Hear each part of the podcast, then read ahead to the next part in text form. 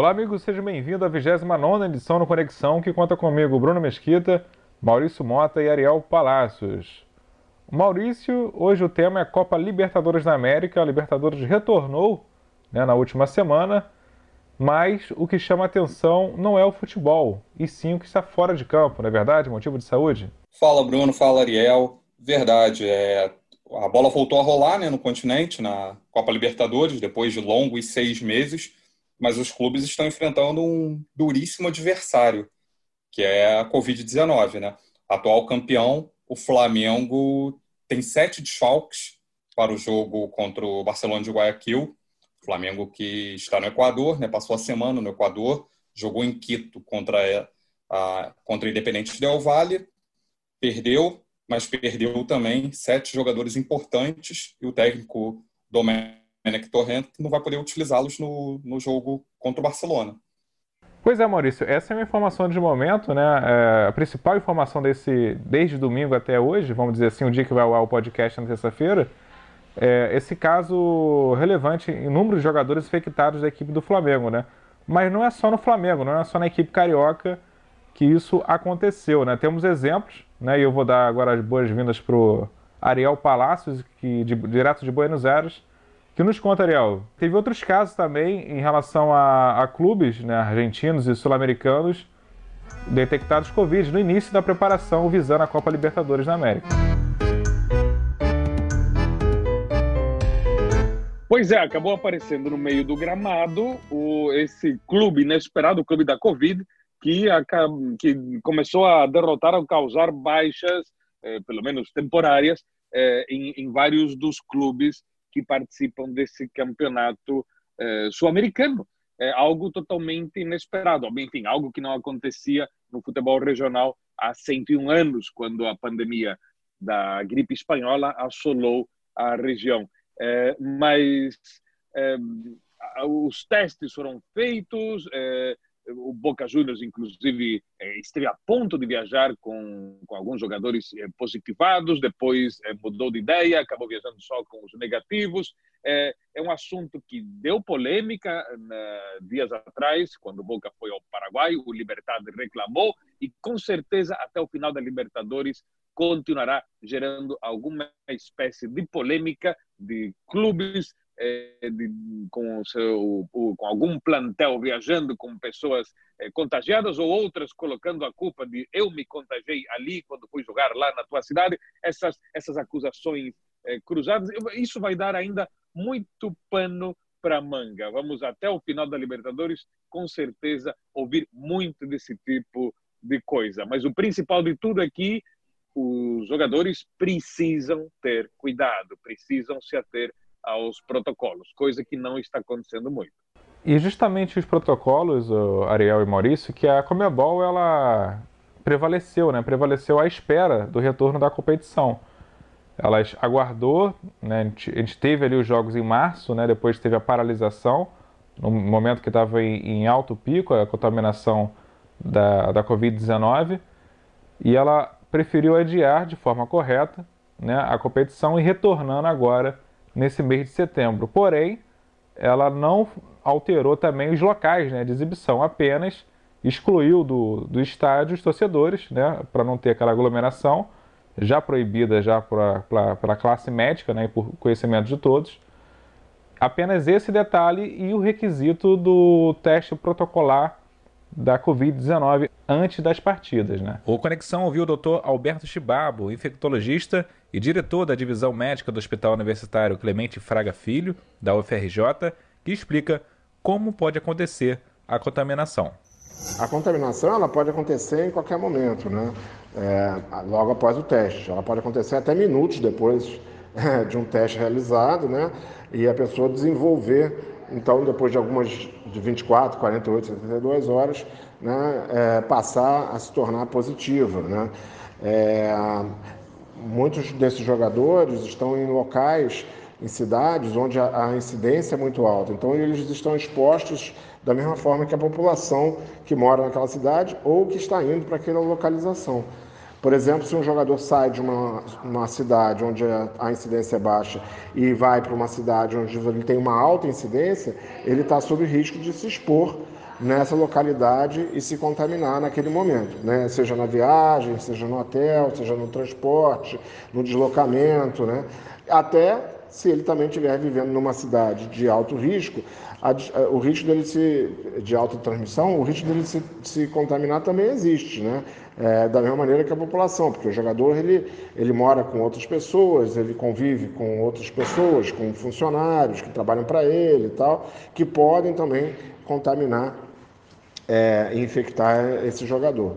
Então ele está exposto na sociedade, na comunidade né, toda, de uma forma geral, como todas as outras estão expostas. Ele está exposto de acordo é, ele está sob risco de acordo com é, o grau de transmissão no local em que ele está vivendo ou no local que ele se desloca, por exemplo, se ele vai jogar em uma outra cidade. Quando você faz o teste, você vai viajar para o exterior, tem que fazer o teste, dependendo de alguns países, até 72 ou 90 horas antes. Mas se você se contagia, sei lá, no, na véspera ou no táxi indo para o aeroporto? Né? é mais ou menos saber, isso né? que ele queria explicar, né? exatamente como como saber, como saber. Infelizmente não existe um teste que possa ser imediato feito ali na hora antes de você embarcar. Por isso, de forma geral, acho que esta pandemia, é, com comportamento do vírus que ainda não é totalmente conhecido, é, um vírus que ainda gera surpresas, eu acho que é preciso mais rigor, mais disciplina e mais cuidado do que do que em outras circunstâncias, é, porque estão essas surpresas, né? Estão essas surpresas. Para não acontecer contaminação, Ariel, é, de, de, hipótese alguma, né, é, é, seguir os exemplos que outras competições fizeram, né? No caso, fazer uma bolha, né, como foi o caso da UEFA agora na fase final. Tem a UFC que faz isso hoje atualmente e a NBA também, né? Se concentrar no local todos os atletas e, e staff e profissionais envolvidos para tipo um portal, né? Quem entra faz o teste e a partir desse portal não há contaminação desde que o resultado seja negativo. Eu acho que teria que ser uma alternativa dessas. Enfim, o pessoal da área criativa bolar alguma coisa assim. Evidentemente, aí você teria que reduzir o tempo, não é, entre os jogos e com certeza os clubes eh, teriam que. Mas aí como é que casa isso com os campeonatos nacionais? Exato. calendário. Ah. Mas aí, aí vem a outra pergunta: qual que é a prioridade para um clube do ponto de vista é, prioridade mesmo é jogar o campeonato nacional ou jogar um campeonato internacional? Eu suponho que é mais importante, talvez de menos dinheiro, mas é mais importante é, jogar o campeonato nacional. Eu acho que o campeonato internacional é um complemento, é, que legal se você ganha, mas é, não acho que seja a prioridade, até porque numa circunstância assim você corre mais riscos de visitar países com maior contágio, ou não, dependendo do país de onde você sai. É né? porque fica muito é, difícil, digamos... né, Ariel? Fica muito difícil você montar um protocolo tendo essas esse translado, né? esse táxi deslocamento, esse deslocamento para poder fazer a prevenção. Já que você País, não sabe que momento, você não tem uma data, um local e um, e um Exatamente. Por exemplo, a, a o, o, os peruanos, os peruanos estavam tentando concentrar seus jogos do campeonato na cidade de Lima. Lima. Então, to, exatamente, aí sim. É, e o Peru não é um país pequeno, não é o Uruguai. É, mas, enfim, eles tentaram dar um jeito logístico para poder implementar isso daí. Mas eu penso no risco, é, por exemplo, o Brasil, é, o Peru, o Chile, são países com altíssimo número de, de contágios. É, eu penso é, um, um, jogador que sai do Uruguai, que é um modelo na América do Sul, no continente, é, de, de, de, combate à pandemia, ou do Paraguai, que eles também ficariam, digamos, num segundo lugar atrás do Uruguai em resultados é, bons não é, de combate à pandemia, esses, essas, esses, esses rapazes se arriscam e muito indo jogar em outros países.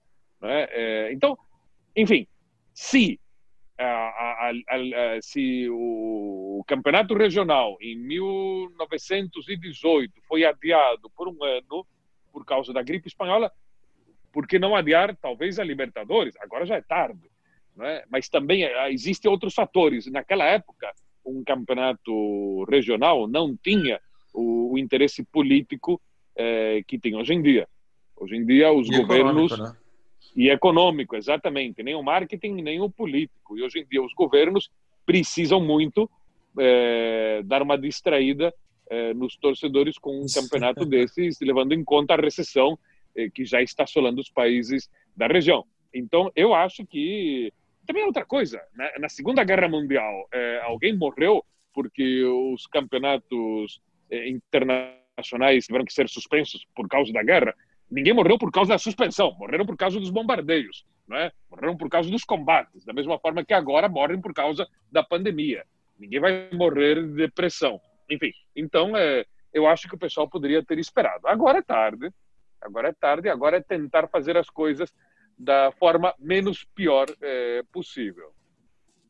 É, eu acho que é, só, só, haveria chance de ter uma bolha se as competições não fossem simultâneas, porque do jeito que é, com o Campeonato Nacional Exato. rolando e a Libertadores, não dá, não dá para você manter um time. Então, jogava-se o Campeonato Nacional todo, e aí depois, como fez a UEFA, no final da temporada dos campeonatos europeus, no final faz aquele aquela fase final como foi feito em Lisboa.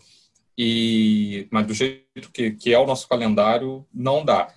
E, a, e talvez nem a bolha resolvesse, né? Porque você vê, o Boca ficou treinando numa bolha, isolado de tudo e de todos, e teve 18 casas. Eu acho que nenhum procedimento, nenhuma, é, nenhum procedimento sanitário é 100% eficaz. Sempre pode dar um problema. E complementando o que o Ariel falou sobre competições que foram adiadas, esse ano mesmo a gente adiou uns Jogos Olímpicos. Exato, exato. Excelente exemplo, excelente exemplo. Se envolveu algo muito mais complexo, como os Jogos Olímpicos, envolvendo quantos países participam dos Jogos Olímpicos, quantos atletas. Se deu para suspender algo que era muito mais complexo com, em cima da hora, né, é, é, muito mais fácil suspender um, um campeonato que envolve é, uma quantidade de atletas muito menor. Visando a saúde em primeiro lugar, né? mas não foi isso Exatamente. A, a diferença que a gente tem é quem que organiza. Uma é o Comitê Olímpico Internacional e o governo e as autoridades do Japão. E quem que organiza a Libertadores? A Comebol. Bom, aí já não precisa explicar mais qual o grau de seriedade entre, digamos, duas entidades, é, não é, um pouco um pouco diferentes. Uma, que apesar de problemas eventuais ao longo do último século, é, teve um desempenho muito mais sério do que do que do que a, do que a Comebol. Enfim, quer dizer, os resultados, é, digamos, ficam bastante claros. É? é como é como encomendar algum trabalho para um profissional de altíssimo gabarito e encomendar algo para uma para um grupo de pessoas que já tem um currículo né? a entidade tem um currículo que não é exatamente de eficácia escandinava Bom, para explicar um pouco melhor sobre esse caso do Flamengo, né, dos sete jogadores infectados e como está sendo feita essa logística do Flamengo para trazer novos reforços para essa partida do Brasil para o Equador, quem traz mais informações é o nosso setorista do esporte da Globo, do Flamengo, Caio Mota. Fala Ariel, fala Bruno, fala Maurício. Na internet o pessoal costuma falar que a torcida do Flamengo não tem um dia de paz. Eu posso adaptar tranquilamente essa frase e dizer que um setorista do Flamengo não tem um dia de paz. E nos últimos dias tem sido literal essa expressão. Um Flamengo que vive um momento turbulento aí há um bom tempo com o Domenech Torren. É, tudo se acentuou muito após a derrota para o Del Valle, quinta-feira por 5 a 0 E aí vem uma sequência de notícias negativas, né? Gabigol se machucou, depois teve treino adiado por conta de, de cinzas do vulcão lá em Guayaquil. Depois foram seis casos de Covid, com um sétimo que a contraprova disse que não estava, que seria o Marcos Braz. E hoje, nessa segunda-feira, um sétimo caso para valer. Vitinho, a contraprova indicou que ele sim está contaminado. Então, um Flamengo que se prepara para essa partida é, não decisiva, mas que pode tornar tudo mais complicado na Libertadores, terça-feira, contra o Barcelona de Guayaquil, com 11 desfalques é, vamos aqui passar a lista um a um. São sete por Covid. Isla Mateuzinho, Diego Ribas, Felipe Luiz, Michael, Bruno Henrique e Vitinho. Três por lesão. Gabigol, Diego Alves e Pedro Rocha. Esses dois últimos já estão no Brasil, já ficaram no Brasil E por fim, Gustavo Henrique, que foi expulso contra o Del Valle no banco de reservas. Então o Domi que já está impressionado em busca assim, do, da batida perfeita né, do futebol, é, pelo menos é, mais é, em sintonia do Flamengo, que não vem atuando muito bem, tem essa dificuldade aí para escalar a equipe, não somente contra o Barcelona, como no mínimo para o jogo contra o Palmeiras também no fim de semana. Então a pressão é grande, o Flamengo tenta correr contra o tempo com exames e protocolos para que esses sete com Covid sejam liberados para a partida de volta com o Del Valle, dia 30 no Maracanã mas não é simples e até por isso acelerou o processo de volta ao Brasil. Os sete vão cumprir quarentena no Brasil. É, houve ali um acerto tanto com as autoridades equatorianas quanto com as brasileiras. É, eles voltam na terça-feira, ainda antes do jogo, em um voo fretado, o mesmo voo que levou quatro garotos para o Equador para reforçar o elenco, para dar opção do banco de reservas, que são João Lucas, Natan Zagueiro, é, Rodrigo Muniz e Guilherme Bala, esses dois últimos atacantes. Eles foram no avião que é até um chamado de aeromédico, que tem uma estrutura assim de UTI e tudo mais, que é especializado mesmo para esse tipo de transporte, de deslocamento. E aí eles ficam no Equador e os sete com Covid voltam para o Brasil, para esse Flamengo aí que é, problema não falta. Então vou deixar que vocês debatam aí e lanço o desafio de vocês indicarem e acertarem uma escalação para a partida de terça-feira. Grande abraço. É, esse é o Cauê, que também participou aqui já do Conexão, volta a participar agora. Esse desafio, né, é, Maurício e, e Ariel, é difícil, né? Não tem como é, sacramentar que acho que nem o treinador pode realmente, de fato, tem a escalação do time em mãos agora. É, né? São, são 11, como ele falou, são 11 Schalkes. É, um time de um time completo de jogadores que não poderão atuar. É, o desafio é, é difícil, é, não, não é fácil, não. Até porque você viu, o Flamengo, é, dos sete jogadores infectados pela, pela Covid, é, três são laterais. Então já ficou sem três laterais, tem três atacantes no meio. É complicado. Vou, vou vou pensar aqui. No, no final eu tento rascunhar um time. No final do, do episódio eu, eu solto o meu time. Não, é uma variável inesperada. A da pandemia acabou reconfigurando, fazendo que, com que os técnicos eh, tivessem que pensar em, em alternativas step eh, que, que, em outras circunstâncias não haviam pensado. Poderiam pensar que um, um jogador específico poderia se machucar, ou que já estava meio machucado e talvez em tal jogo corria maiores riscos e quem poderia substituí-lo, mas pensar em 7, 10, 11 jogadores a serem substituídos é, é uma coisa totalmente é, inédita.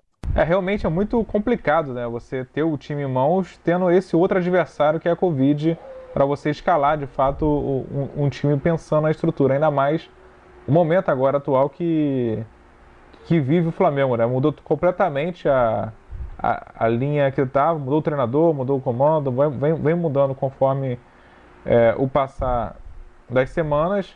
E, e, o que a torcida espera são as vitórias, né? Vitórias essas que vieram com o novo treinador, mas as derrotas ainda estão muito mais alarmantes, vamos dizer, vamos dizer assim.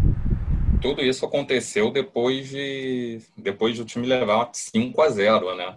Então, é uma, uma semana tipo de inferno astral para o Flamengo, né? O time perdeu de 5 a 0 a maior derrota da história do clube na, na Libertadores. E agora tem um jogo, é, como o Caio destacou, não é um jogo decisivo, não, não vai valer ou não a vaga, entendeu? Mas se perde mais uma lá, já, já embola o grupo, e aí a vaga, a próxima fase fica seriamente ameaçada, né? E na próxima quarta-feira, o time recebe esse mesmo Independente Del Valle, que, que goleou por 5 a 0 aqui no Maracanã, e possivelmente ainda sem esses jogadores. Né? Eu não acredito que em, em oito, oito dias eles estejam recuperados, aptos para, para entrar em campo. Então é realmente uma semana muito complicada para o Flamengo, que, que ano passado ganhou tudo né, nas mãos de Jorge Jesus e aí, como você disse, um novo trabalho, um novo treinador chega e com toda essa pressão, já há quem diga que o resultado pode definir ou não uma manutenção da, da comissão técnica. E aí, aí se o time perde, se o time é, leva mais uma, não goleada, mas se perde, é, demite o treinador, o treinador tem culpa porque não tinha 11 jogadores para escalar, é complicado. É, exatamente. É, é, é, é, porque são, são imponderáveis. É uma variável, a Covid é uma variável da qual um técnico, seja lá qual for o técnico, seja lá qual for a categoria do técnico, é uma variável que o técnico não tem como lidar, é, a não ser que ele crie uma vacina, mas não é o caso. Então, é, independentemente se um técnico é bom, mais ou menos, ou excelente, a, a variável da pandemia, essa pessoa não tem por que sofrer uma, uma demissão por causa da, de uma variável médica como essa. Bom, a gente ouviu lá do, do Flamengo, né, o setorista aqui do esporte da Globo do Flamengo, o Cauê Mota. Agora a gente vai ouvir o um jornalista do Equador, que é o Albert Garanda, do site Afício Central, conta um pouco a situação no país no momento e também aquele, aquelas cenas né, lamentáveis que ocorreram no início da pandemia, onde o Equador realmente estava numa situação deplorável e, e sem controle com a Covid-19. Hola, un saludo a toda la gente de Conexión, acá en la ciudad de Guayaquil para contar un poco de, cómo ha estado la situación y, también porque ya ha regresado el fútbol eh, acá en nuestro país, en la ciudad y, en las diferentes canchas acá de, de, Ecuador. Ha habido mucho fútbol realmente a partidos consecutivos y pese a que en inicio, pese a que en un principio las fechas que estaban programadas se fueron como que aplazando un poquito más porque no había las garantías suficientes para que se reanude el fútbol. El fútbol ya se reanudó en pleno agosto, tuvimos mucha competición en septiembre de igual, de igual manera. Guayaquil, eh, donde va a ser la sede de este, este encuentro de Copa Libertadores, de hecho fue una de las ciudades más golpeadas por esta emergencia sanitaria del COVID-19 eh, los primeros meses, eh, marzo, abril, eh, principios de mayo, realmente la situación fue bastante preocupante. De hecho, a nivel nacional y a nivel internacional se conocieron de tantas situaciones lamentables que sucedieron acá en esta ciudad, en Guayaquil, pero eh, en buena hora y con todas las medidas que han seguido las autoridades respectivas, se puede decir de que la situación ha cambiado favorablemente, de que ya eh, en estas últimas semanas se siguen eh, registrando casos, eso sí, se siguen atendiendo muchos pacientes en diferentes casas asistenciales, pero la emergencia como tal o la situación crítica que vivimos en su momento ya ha sido, eh, si se puede decir, superada, aunque obviamente con todas las precauciones y con el estado alerta de que no puede existir algún tipo de, rebrote de todo lo que han manifestado las respectivas eh, autoridades. Eh, tocó el tema el ministro Ceballos de que tanto en Guayaquil, en Quito, eh, la situación o la emergencia eh, sanitaria, si se puede decir que está hasta el momento controlada. Ariel, o que, que o Albert quis trazer aí é falar um pouco da situação do país, que está realmente melhor. Né? O quadro de hospital na emergência está controlado, bem diferente do que aconteceu entre março e abril, né? onde a situação era de calamidade pública, né? Você não via ali um, um apoio do, do, Estado em conter a pandemia que se alastrou rapidamente, né, principalmente na cidade de Guayaquil, onde, onde está o Flamengo hoje, na equipe carioca. Bom, você pode trazer muito melhor para a gente o que, que, o que de fato viveu o Equador naquele momento e como vem se recuperando hoje. O Equador, no começo da pandemia, na América do Sul, foi o país que mais chamou atenção logo de cara, é, porque a pandemia é, chegou por intermédio de uma senhora equatoriana que havia ido visitar a família é, e, ao voltar da Espanha, ela, ela começou a contagiar os seus parentes, os parentes contagiaram os amigos, e aí se expandiu de uma forma acelerada, especialmente em Guayaquil. Guayaquil e Quito são praticamente do mesmo tamanho, são as duas principais cidades da, do Equador é, a coisa cresceu numa magnitude tal, é, o governo tentou colocar umas medidas de rigor com lockdown que não foram seguidas essas medidas pela população. Quando a população começou a seguir, foi porque já estava em pânico, porque o alastramento do vírus era terrível.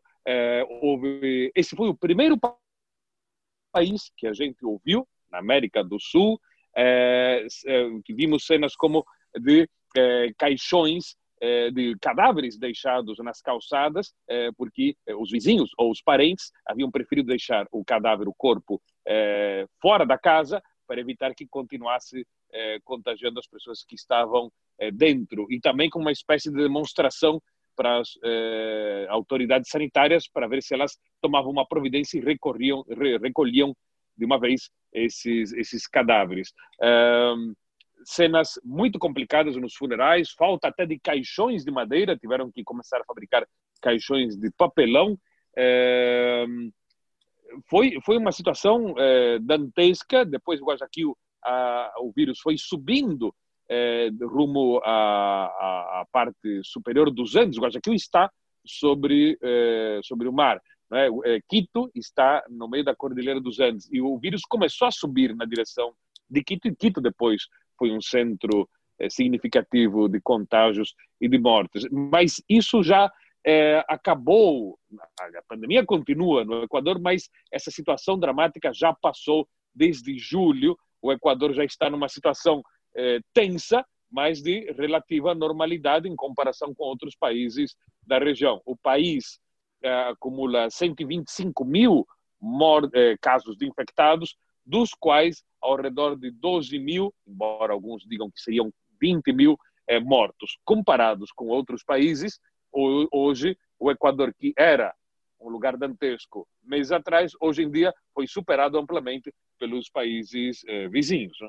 É, e vale lembrar que o Flamengo também vem, vem tomando medidas né, de prevenção para não expor seus atletas a, ao risco né, de contaminação mas mesmo assim alguns atletas foram contaminados, né? Foram sete aí ao todo, até o momento, né? até a, a, a última contraprova, num, num, lugar que há pouco tempo teve bastante infectados num país, né? Agora, por outro lado, Ariel, como que, como que foi esse retorno dos times argentinos na Libertadores, já que esses times também estavam sem jogar assim, uma partida oficial desde quando foi decretado nessa né, pandemia, quase seis meses. Né? Foi, foi surpreendente, porque a expectativa era muito negativa dos torcedores argentinos sobre seus respectivos clubes, estavam muito atrasados em relação a praticamente, talvez exceto a Bolívia, mas em relação a todos os outros eh, países da região, estavam atrasados em matéria ou de treinos, né, que todos estavam muito mais eh, com muito mais tempo né, é, de, de, treinos, jogos, é, jogos oficiais, inclusive os paraguaios acumulavam. É, o Libertado já tinha é, tido uns 11 jogos oficiais quando enfrentou o Boca, Boca nenhum em seis meses, então meio ano, é, é impressionante. Então é, foi uma paralisação significativa e esses cinco times argentinos voltaram a uma competição internacional saindo de um punhado de alguns é, treinos e ainda no caso do Boca com aquele, aqueles dias paralisados por causa dos contágios de boa parte é, do plantel. E é, se a gente fizer um balanção do ponto de vista estatístico, a gente tem duas vitórias, duas derrotas, um empate, mas fazendo uma análise mais subjetiva, daria para dizer que todos esses clubes mesmo os derrotados estiveram é, mais ou menos, é, pelo menos à altura, né? É, então, é, eu diria que foi um resultado, levando em conta essa paralisação, foi um resultado muito positivo, muito mais além do que se do que se esperava. É, os times argentinos surpreenderam de fato nesse retorno na competição e agora aguardar os próximos jogos para saber, né, se continua essa sequência como o Ariel comentou e, e a torcida também espera e também como andam as outras, os outros times, né? não só os brasileiros, mas equatorianos, chilenos e paraguaios também, quem será o próximo campeão, né? Bom, a gente está chegando aqui no finalzinho do programa. Acho que já deu tempo aí, você que está ouvindo aí no programa, já quase na hora do jogo do Flamengo, acho que deu tempo do Maurício fazer um rascunho aí do, do time que vai entrar em campo. Mas pelo menos o esboço, né, Maurício? Dá para deixar para os nossos ouvintes, só quem estiver ouvindo após ficou é, ver se o Maurício acertou de fato o desafio aí que o Cauê lançou no início do programa. Confesso que eu nunca, nunca imaginei assim que um dia eu seria o responsável por escalar o time do Flamengo, hein?